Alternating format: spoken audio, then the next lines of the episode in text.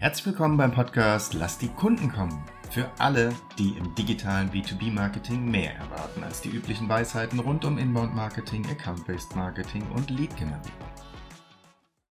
Hallo Thorsten, ich freue mich, dass wir uns wieder unterhalten. Heute zu dem Thema B2B SaaS. Ich begrüße dich. Hallo Mike. Wir stellen uns heute mal die Frage, ähm, ob man im B2B SaaS-Bereich mehr aus dem Ansatz Product-Led Growth herausholen kann.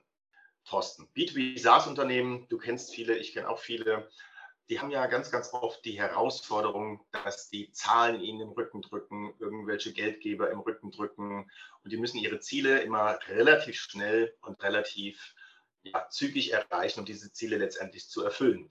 Weitere Herausforderung ist auch, Mitarbeiter für dieses Unternehmen dann zu gewinnen, etc. Das heißt, das ganze Unternehmen, was B2B SaaS äh, verkauft, vertreibt, ähm, kann man schon sagen, es ist so, so ein bisschen sehr stark unter Druck, oder? Was sagst du? Absolut, das ist ein Feuerritt. Ja, ein Feuerritt. Gut. Jetzt gibt es ja verschiedene Ansätze, um das Produkt ähm, zu verkaufen. Einer davon, den schauen wir uns heute mal genauer an. Das ist der Product Growth Ansatz. Es gibt noch weitere, zum Beispiel der Sales Led oder der Marketing Led. Unseren Blick schauen wir heute mal auf äh, Product Led Growth. Was versteht man darunter, Thorsten? Ja, die Idee von Product-led Growth ist letztendlich sozusagen den, das Wachstum zu generieren über das Produkt selbst. Also weniger über zum Beispiel starken Sales-Druck, also wir rufen riesige Listen, äh, telefonieren wir durch, sondern eher zu sagen, okay, wir ziehen Leute in eine Produktnutzung, zum Beispiel über kostenlose Versionen oder über kostenlose Tests mit einer vollständigen Funktionalität. Im ersten Fall war das dann bei der kostenlosen Version ist dann so dass eine abgespeckte, eine abgespeckte Funktionalität ist. So ziehen wir die Leute in die Nutzung, um sie dann so im Sinne von einem Upselling dann zu sagen, möchtest du nicht wechseln auf die Advanced-Version, auf die Premium-Version, wie auch immer die, die Namensgebung dann sein mag, aber letztendlich auf eine höher funktionale ähm, Version. Ja, und die, die Idee ist sozusagen, man kriegt Leute schneller in die Nutzung, wenn es kostenlos ist, kann man mal ausprobieren, äh, eine Woche oder auch, auch langfristig. Das ist sozusagen eine geringere Conversion als bitte zahl uns x Euro pro Monat.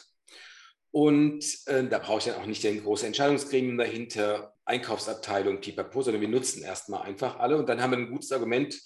Äh, es nutzen hier in dem Team fünf Leute. Wir würden gerne auf die nächsthöhere Version wechseln. Das kostet dann 1000 Euro im Jahr oder sowas. Mhm. Ist ja ein guter Ansatz, wenn man sich das so hört. Und ich muss ganz ehrlich sagen, ich habe auch schon so einige Product Leds hinter mir, dass ich ein Produkt oder ähm, irgendwas genutzt habe und dann hinterher festgestellt habe, oh, das hat mir schon sehr mein Leben erleichtert. Ich möchte gerne mehr haben. Also man fühlt einen gewissen. Ja, wir nutzen ja auch sowas wie Trello und Slack und so weiter. Das sind alles, das sind überall diese Modelle, dass man letztendlich irgendwann dann in die Bezahlversion wechselt. Okay, also es hat sich im B2B SaaS-Bereich schon sehr gut durchgesetzt. Genau, absolut. Also auch aus, der, aus einer Notwendigkeit heraus, weil was sind denn die Alternativen oder was, wie hat man es vorher gemacht, bevor man stärker in die Richtung gegangen ist?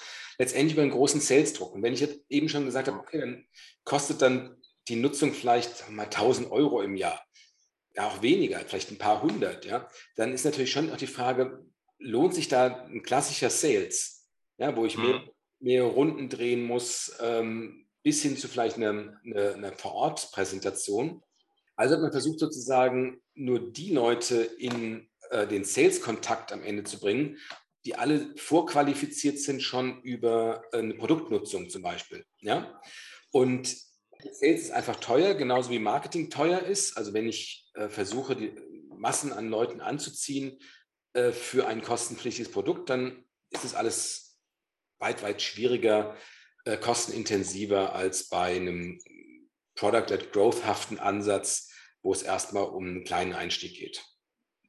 Jetzt ist es ja so, ähm, wenn man jetzt mal Sales und Marketing ähm, in die Ecke stellt, okay, sie sind teuer und Product-led Growth wäre quasi die ja, kostengünstigere Variante. Man holt damit sehr viel raus. Steigt ja trotz alledem der Druck und irgendwo ist die Grenze ja auch erreicht. Jetzt haben wir gesagt, okay, es gibt vielleicht eine Möglichkeit, da mehr rauszuholen. Wie, wie kann ich mir sowas vorstellen, dass man noch mehr rausholt da? Also es kann gehen, na klar. Product-led Growth hat häufig so dieses, dieses Momentum, dass man sagt, okay, wir überlegen uns ein Produkt, wir überlegen uns bestimmte Funktionalitäten, wir bieten die an, wir definieren, was ist in einem kostenlosen Produkt drin und was ist in der nächst höheren Version drin und so weiter. Was da reinläuft, sind eine ganze Menge Annahmen über Kunden. Ja, also wir stellen uns intern etwas vor, wir glauben zu wissen, was die Kunden brauchen. Und da gibt es ein großes Fragezeichen. Das funktioniert mal besser und mal schlechter natürlich, ja weil die Unternehmen, die Produktanbieter dann doch sehr stark aus ihrer eigenen Brille heraus denken und kommunizieren. Und da glaube ich, lohnt es sich, und das ist dann so das, wovon wir bei, wo wir über Customer-led Growth sprechen, anstatt Product-led Growth, dass das Wachstum des Unternehmens oder ähm, Umsatzwachstum über mhm. das Kundenverständnis kommt und nicht über das Produktangebot genau. Ja? das heißt nicht, dass das eine oder das andere jetzt so vollkommen falsch wäre auch, ja. So ist es nicht gemeint, sondern eher im Sinne von einer strategischen Ergänzung. Wir drehen einfach den Blick stärker auf den Kunden, auf das Kundenerlebnis, als von uns als Anbieter zu stark zu denken, wir wissen, was die alle brauchen. Zum gewissen Grad, wir haben innovative Produkte oder relativ innovative Produkte, müssen wir das als Anbieter natürlich tun, ja, weil können uns ja nicht alles sagen, was sie brauchen und so weiter. Wissen sie vielleicht auch nicht en Detail. Nichtsdestotrotz, wir sagen ja immer so ganz gerne so diesen Inside-Out-Blick zu erweitern, einen Outside-In-Blick. Ja, also was wollen die da draußen denn ganz genau? Das ist das Wichtige. Ja, das wäre so ein bisschen, aber die Frage hast du eben schon so halb beantwortet. So dieses, ja, okay, wenn ich ein Produkt erstellt habe, wenn ich äh, quasi etwas auf den Markt bringe, dann bin ich ja davon überzeugt als Unternehmen. Dann, dann weiß ich ja, was da alles drin ist. Also es muss ja dann auch gekauft werden. Einerseits, was du gerade erklärt hast, der Kunde erzählt so ein bisschen, was er braucht. Natürlich nicht alles, natürlich nicht in jedem Detail. Aber was ich auch überlegt habe, kann es auch sein, ähm, wenn es da gewisse Unterschiede gibt, für was der Kunde dieses Produkt überhaupt benutzt. Also ist das auch, wäre das auch wichtig? Das ist eigentlich so der, also der, der Kern. Wir, der, der Kunde hat unter Umständen eine andere Nutzung im Sinne mhm. wir als Anbieter, beziehungsweise mhm. er verargumentiert es anders. Wir haben vielleicht so aus dieser Funktionalitätsbrille, sagen wir, das Tool ist gut für 1, 2, 3, aber der, der Kunde definiert sozusagen seinen Nutzen und mhm. das Produkt, wir würden sagen, weil es einen bestimmten Job erfüllen soll. Ja, das ist die, die Grundidee von Jobs to be done. Mhm. Ähm, und wir, wir bauen eine Systematik auf, die auf diesem, dieser Jobvorstellung basiert. Ja, wir gucken uns an, warum kauft jemand und wie argumentiert er auf dem Weg dorthin? Mhm. Und dann hinzugehen und zu sagen, okay, wir haben uns jetzt angeschaut, was war das Ziel, was war die, das Entscheidungsverhalten einer bestimmten Kundengruppe und replizieren das sozusagen den Leuten gegenüber, die es in Zukunft kaufen sollen. Die sollen das gleiche oder noch ein besseres Erlebnis haben als die Kunden, die wir bisher gewonnen haben. Das ist die, die Grundidee von, von Jobs und von Jobs to be done. Mhm. Was zugleich auch bedeutet, wir bauen damit eine Segmentierung auf, um die Kommunikation zielgerichteter zu machen. Kommunikation im Vertrieb oder im Marketing oder auch im Produkt. Einfach weil wir ihm nicht das, den gesamten Blumenstrauß sozusagen geben und sagen, es ist gut für ein, zwei, drei, vier, fünf und so weiter, sondern wir sagen, ja. okay, wir gucken mal, wo ordnet derjenige sich denn ein? Ah, okay, Job 1, dann erzählen wir ihm nicht mehr 1, 2, 3, 4, 5, sondern nur 1 vielleicht noch 2, weil das ist auch noch recht wichtig. Das heißt, wir filtern sozusagen die Leute raus aufgrund erster Signale um dann zu sagen, okay, wir machen jetzt die Kommunikation für denjenigen enger, präziser, damit die Kunden sich stärker wiederfinden können. Mhm. Das erinnert mich so ein bisschen an diese kleine Metapher. Kommt ein Mann in den Drogerieladen und sagt, ich hätte Zahnbürste. Und der Verkäufer sagt ihm, ja, hier haben wir super Zahnbürsten, hier, da kommen Sie mit in die kleinsten Ecken und hier, die Ritzen können Sie auch mitmachen. Zahnbürste fasst es gut auf, Langlebigkeit etc. Und dann sagt er, ja, aber ich wollte damit meine Kette sauber machen vom Fahrrad. Ja, genau. Genau, also man kennt das ja auch so von, ähm, von anderen Produkten. Also bei uns zu Hause ist klassisch Beispiel ist immer Natron. Damit kannst ja. du backen, damit kannst du putzen, dir die Zähne äh, putzen, alles Mögliche machen, das Bad sauber machen.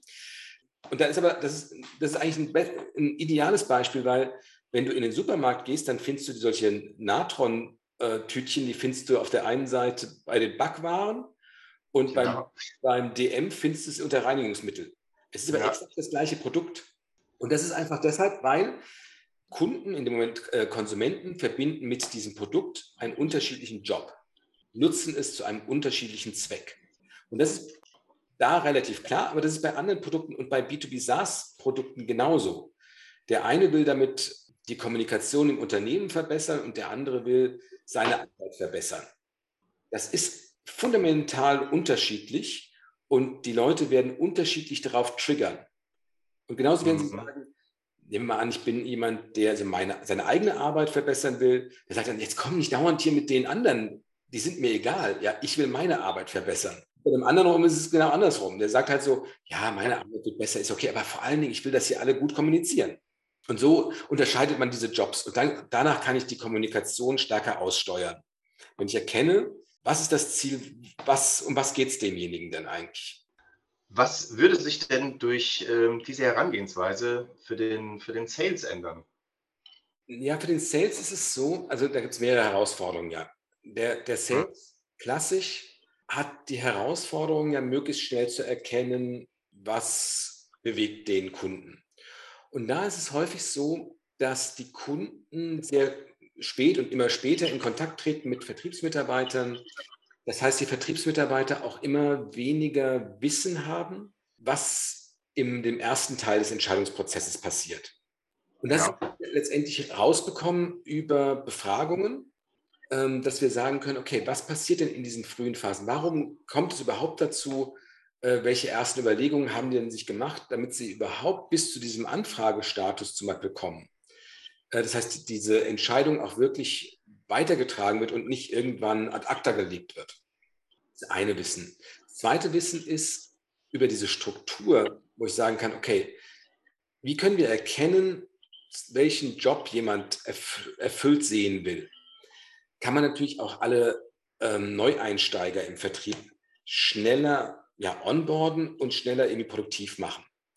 Das ist eine große Herausforderung, gerade bei B2B SaaS-Unternehmen, weil die immer wieder Leute einstellen, die ja, überschaubare Berufserfahrung haben, vielleicht noch nie im Vertrieb gearbeitet haben und dann irgendwie so Sales Development Rep sein sollen.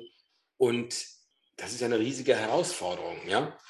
Dieses, dass der Einstieg möglichst gut gelingt für den Mitarbeiter, damit er nicht frustriert aufgibt nach 14 Tagen oder vier Monaten oder sowas, ja. Und aber auch, dass ähm, der Vertriebserfolg stimmt und sozusagen das Unternehmen damit glücklich ist, lohnt es sich natürlich, diese Strukturen den Leuten beizubringen und zu sagen, wenn er das sagt, dann ist er wahrscheinlich Job 1, dann sag lieber das und das und das und das. Ja, also diese Argumentationen, die darauf aufbauen, auf diesem erkannten Ziel eines Kunden, die zu strukturieren und beizubringen, glaube ich, was im Vertrieb den größten Unterschied bringt. Das hört sich schon nach, äh, wenn wir jetzt mal unsere Überschrift äh, anschauen, dass wir mehr aus diesem Product-led Growth Denken äh, herausholbar ist, wären das schon zwei Sachen. Einmal Mitarbeitereinarbeitung und der Vertrieb erkennt schneller und somit kann er schneller verkaufen seinen Kunden. Was ändert das Ganze denn für das Marketing? Na, beim Marketing muss man ja grundsätzlich mal eins, eins festhalten bei B2B SaaS. Die können sich kaum darauf verlassen, nur Leads zu generieren. Ja, also sprich, das abzugreifen, was im Markt gerade passiert. Also alle Leute, die morgens aufstehen und sagen, wir brauchen so eine Art von Software. Was man so mit Inbound-Marketing versucht, da ist ja immer so, wir versuchen, die Leute, die aktiv in einem Entscheidungsprozess sind, abzugreifen in Form von hier konvertiert für diesen Guide, für dieses White Paper, für Webinar, ähm, sondern das Ganze zu erweitern auch im Sinne von, das was man als Demand Generation nennt, also auch Nachfrage generieren und mit den gleichen Mechanismen auch die Leute bedienen, die nicht bereit sind, sich zu registrieren für diese angebotenen Content-Bausteine. Ähm, mhm. Weil das ist was, was wir allgemein als Trend haben. Die Leute wollen immer weniger sich registrieren, keine Lust, dass der Vertrieb gleich anruft und so weiter. Noch eine höhere eigenständige Vorbereitung von Entscheidungen. Und bei all dem, das muss man erstmal auseinanderhalten. Und dann ist es so, wenn ich dann besser weiß, wie dieser Prozess, was das Ziel des Prozesses ist, was die Leute auf dem Weg bewegt, welche Begrifflichkeiten die nutzen, um ihr Ziel zu beschreiben, um ihre Kriterien zu beschreiben, also diese ganze Botschaftsebene auch hinbekommen, dann können wir unser, ja, die, die Buying Experience, die Customer Experience innerhalb dieses ähm, Kaufprozesses deutlich verbessern. Ja, indem wir die wirklich, wie es immer so gerne heißt, die richtige Information über den richtigen Kanal zur richtigen Zeit und so weiter, davon wirklich eine Idee von bekommen und das abspulen und nicht immer nur viele Annahmen machen und viel ausprobieren, sondern zumindest ja. ein Set haben, mit dem wir arbeiten können und sagen können, okay, die haben uns alle gesagt, dass für sie eine folgende Art von Guide interessant wäre, eigentlich ihnen geholfen hat. Dann rekreieren wir den oder verbessern den, bauen solche Teile vielleicht noch ein bisschen einfacher als in der Vergangenheit, damit die eine optimale Experience haben.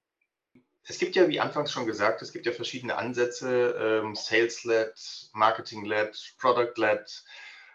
Keines davon, wenn ich dich jetzt so richtig verstanden habe und das interpretiere, ist irgendwie vom Markt wegzuwischen. Das heißt, es ist irgendwie schlecht, wenn man es mal mit bösen Worten nimmt.